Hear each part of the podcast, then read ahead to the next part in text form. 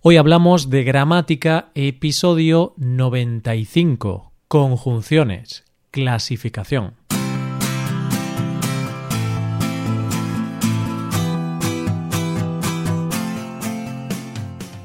Bienvenido a Hoy Hablamos de Gramática, el podcast para aprender gramática del español cada semana.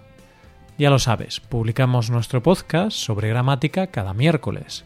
Recuerda que en nuestra web puedes ver una hoja de trabajo con la transcripción de este audio y con ejercicios con soluciones para practicar lo que vamos a ver hoy. Estas ventajas están disponibles para los suscriptores premium. Hazte suscriptor premium en hoyhablamos.com. Buenas, querido oyente, ¿cómo estás? Hoy es miércoles, así que hoy, como sabes, vamos a dedicar nuestro episodio a la gramática española. Hoy vamos a hablar de las conjunciones. Estoy seguro de que recuerdas que hace un par de semanas dedicamos varios episodios a los marcadores discursivos y posiblemente ahora los dominas perfectamente. Pues bien, mientras que los marcadores discursivos nos ayudan a ordenar el discurso, y relacionarlo entre sí, las conjunciones establecen relaciones entre palabras u oraciones y son invariables, es decir, no tienen ni género ni número. Hay muchísimos tipos de conjunciones, por lo que este tema también nos va a llevar más de un capítulo, ya que además de ser un tema amplio, es muy importante y no queremos que te pierdas nada. ¿Preparado? ¡Vamos allá!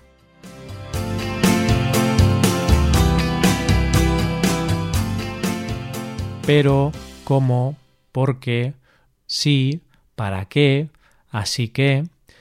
Estas son solo algunas de las muchas conjunciones del español. Seguro que ahora te parecen mucho más familiares, ¿verdad? Las conjunciones se dividen en dos grandes grupos, coordinantes y subordinantes. Y claro, dentro de estos grupos se dividen en otros muchos subgrupos. En este episodio vamos a hacer una clasificación de todas las conjunciones y en los siguientes episodios trabajaremos con las diferentes conjunciones proponiendo diferentes ejemplos para poder ver su uso. Conjunciones coordinantes. Las conjunciones coordinantes unen elementos de igual valor, que pueden ser tanto palabras como oraciones completas. Dentro de las conjunciones coordinantes encontramos cinco grupos diferentes. Copulativas. Expresan suma o adición, es decir, añaden un significado. Algunos ejemplos son y, ni, tanto como, lo mismo que, así como. Vino Juan y su amigo. Adversativas. Contraponen dos significados, expresan dos cosas contrarias. Algunos ejemplos son pero, si no, más, mientras que. No estuve con mamá, sino con papá. Disyuntivas. Permiten la elección entre dos o más realidades distintas. Algunos ejemplos son o, u. ¿Quieres vino o cerveza? Distributivas. Expresan dos ideas en alternancia. Algunos ejemplos son bien, bien, ya, ya. Si haces eso, bien puede fracasar, bien puede funcionar. Explicativas. Unen proposiciones que expresan lo mismo de distinta forma para que se expliquen mutuamente. Algunos ejemplos son esto es, es decir, por ejemplo, tienes que ser más alegre. Por ejemplo, cuando alguien te hable, ríete un poco. Conjunciones subordinantes. Las conjunciones subordinantes introducen oraciones subordinadas, es decir, oraciones que dependen de la oración principal. Algunas conjunciones subordinantes aparecen antes de la oración principal y otras, en cambio, pueden aparecer después de ella.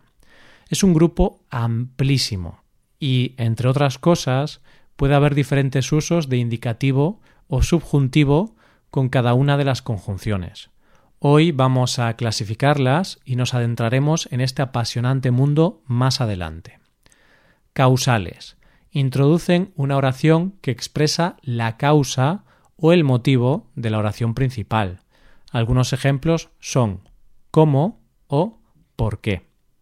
No te llamé porque no tenía cobertura.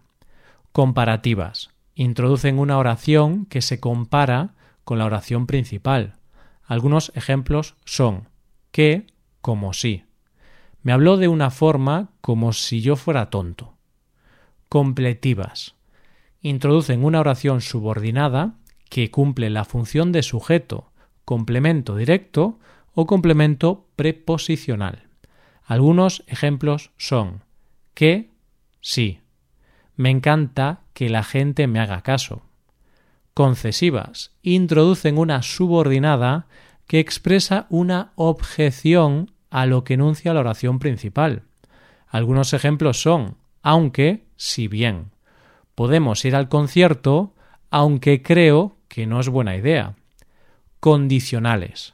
Introducen una subordinada que expresa la condición con la que se cumple lo enunciado en la oración principal. Algunos ejemplos son sí o cómo. Si ves a mi padre, dile que lo estoy buscando. Consecutivas. Introducen una subordinada que expresa el efecto o la consecuencia de la oración principal. Algunos ejemplos son que, así que, de modo que. Hice todo lo que me mandó, así que no se puede quejar. Finales. Introducen una subordinada que expresa la intención o finalidad de lo expresado en la oración principal. Algunos ejemplos son ¿para qué? o ¿a fin de qué? Hablé con él para que entrara en razón y dejase de hacer tonterías. Temporales. Introducen una subordinada que permite ubicar la acción de la oración principal en el tiempo. Algunos ejemplos son mientras o luego que estuve estudiando mientras tú estabas haciendo el vago. Como puedes ver, son muchas conjunciones y muchos grupos. Por el momento, es importante que entiendas bien qué son las conjunciones y cuáles son los diferentes grupos. En los siguientes episodios nos adentraremos en ellas, veremos diferentes ejemplos y aprenderemos si debemos utilizar indicativo o subjuntivo con las diferentes conjunciones subordinantes. Por el momento, esto es todo. Nos vemos el próximo miércoles con muchos ejemplos y usos sobre las conjunciones coordinantes. Esto es todo por hoy, oyente. Te recomiendo practicar con los ejercicios con soluciones y también es recomendable que revises la transcripción para ver la clasificación. Si te haces suscriptor premium podrás ver la transcripción y los ejercicios de este podcast. Hazte suscriptor premium en hoyhablamos.com.